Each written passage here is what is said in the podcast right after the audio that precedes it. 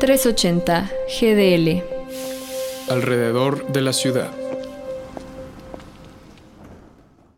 Para los chavos, como nosotros, es fácil mirar atrás y entender que llevan cinco años bombardeando con una fecha, 2050.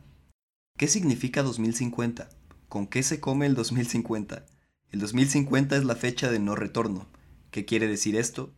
Que básicamente si seguimos con el ritmo de producción y estilo de vida colectivo e individual que hoy llevamos, llegaremos al 2050 con una crisis de ecosistemas colapsados y poblaciones completas desplazadas a causa del cambio climático. El Panel Intergubernamental de Expertos en Cambio Climático, IPCC por sus siglas en inglés, a través de sus estudios en las últimas dos décadas ha concluido que las actividades humanas han causado un aumento de un grado centígrado en el calentamiento global respecto a los niveles preindustriales. De seguir por esta ruta, hay una alta probabilidad de que la Tierra llegue a 1.5 grados centígrados entre 2030 y 2052, lo que implicaría que la humanidad se someta al aumento del nivel del mar, así como altas temperaturas, y un 50% de la población mundial estará expuesta al aumento de estrés hídrico, lo que tiene que ver con sequías.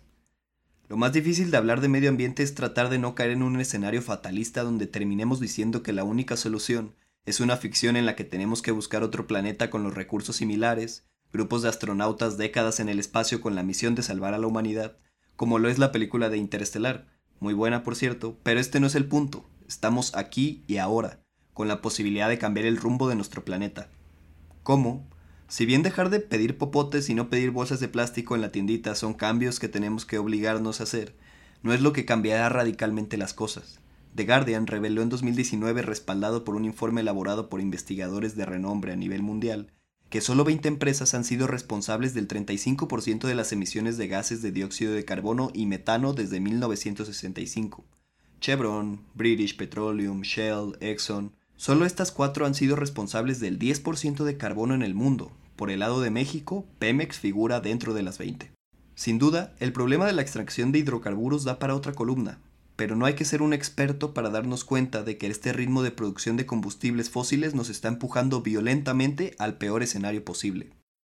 Nos toca exigir, agruparnos y plantar cara no solo a nuestros gobiernos, sino a las propias empresas que explotan nuestros recursos de manera abusiva y que finalmente se quedan con todas las ganancias de esos recursos explotados, sin pagar ni reparar el daño causado al ecosistema.